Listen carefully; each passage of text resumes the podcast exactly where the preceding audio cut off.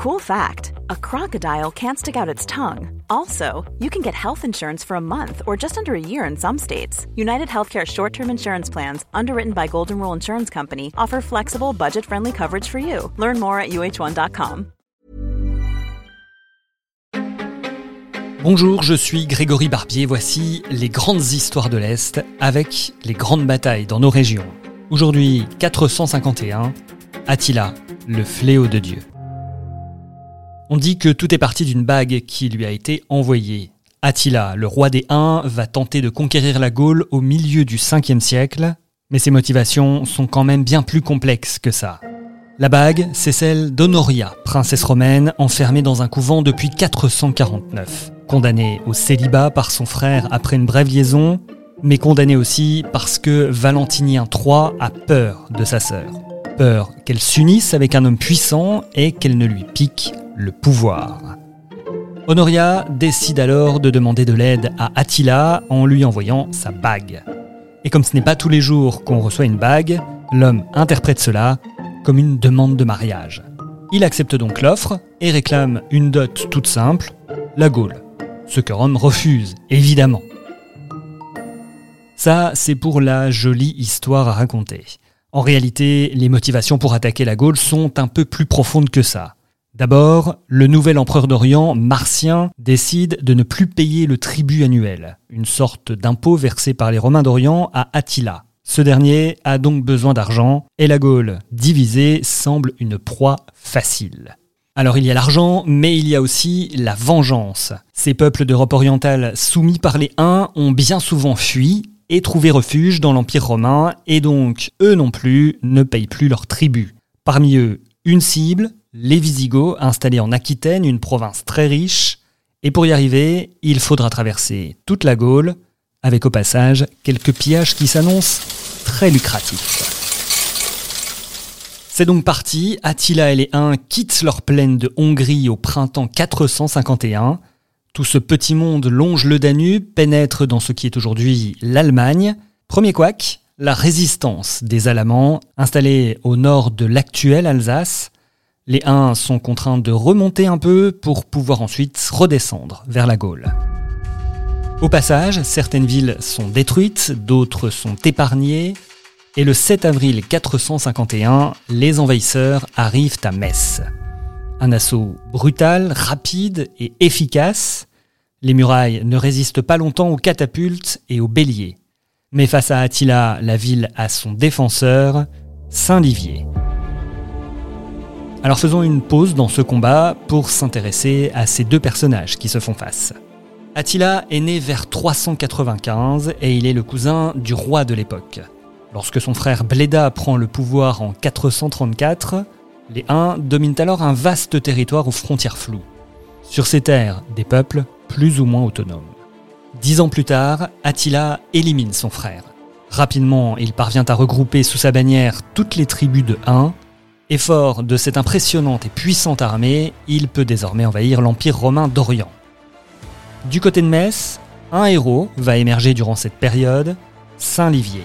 Fils d'un seigneur local et de l'une des plus anciennes familles de Metz, il a déjà accompagné son père pour combattre en Lombardie alors qu'il n'avait que 17 ans.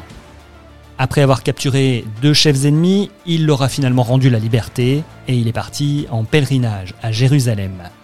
Et c'est en apprenant que les hordes d'Attila se dirigent vers son pays qu'il revient à la maison. C'est lui qui prend la tête des milices.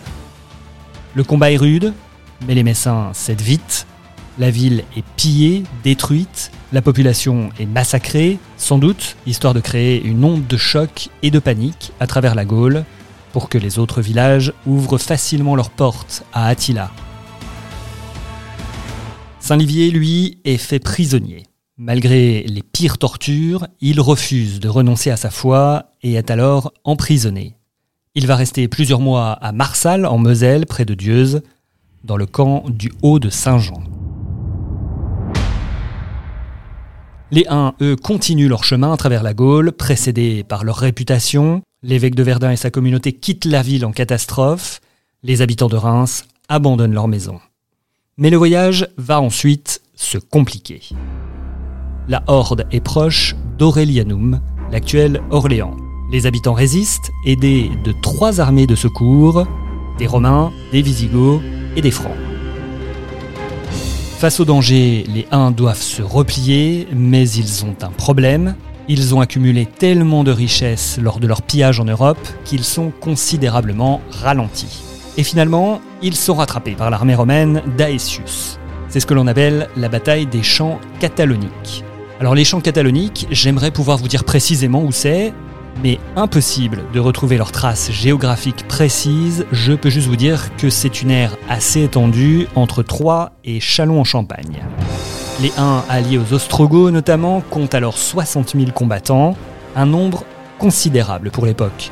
Les Romains, eux, ont réussi à réunir une coalition de peuples barbares fatigués des razzias des Huns.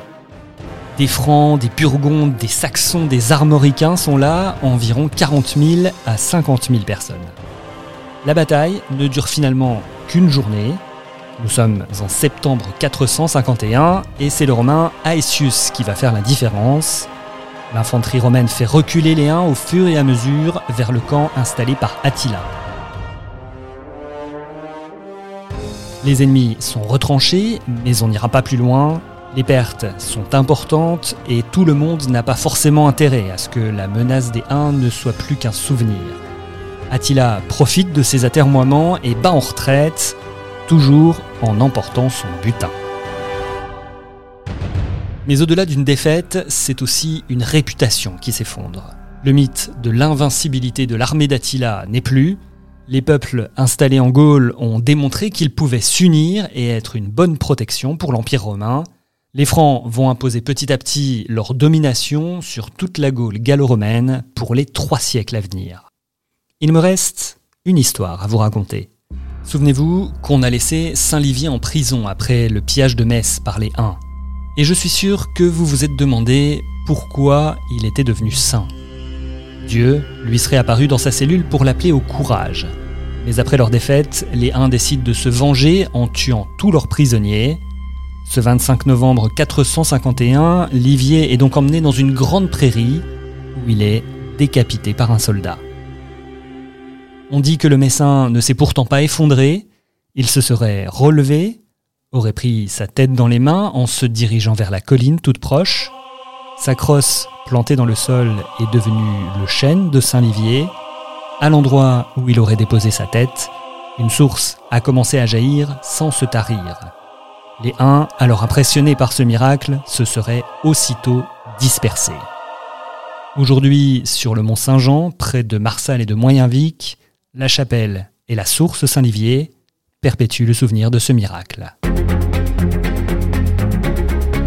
C'était les grandes batailles dans la série Les grandes histoires de l'Est. J'ai tiré ce récit du livre Les grandes batailles écrit par Jérôme Estrada aux éditions Est républicain, républicain Lorrain Vosges Matin. Les grandes histoires de l'Est, c'est sur toutes les plateformes de podcast, mais c'est aussi à écouter sur Spotify et Deezer. A bientôt pour une autre bataille historique.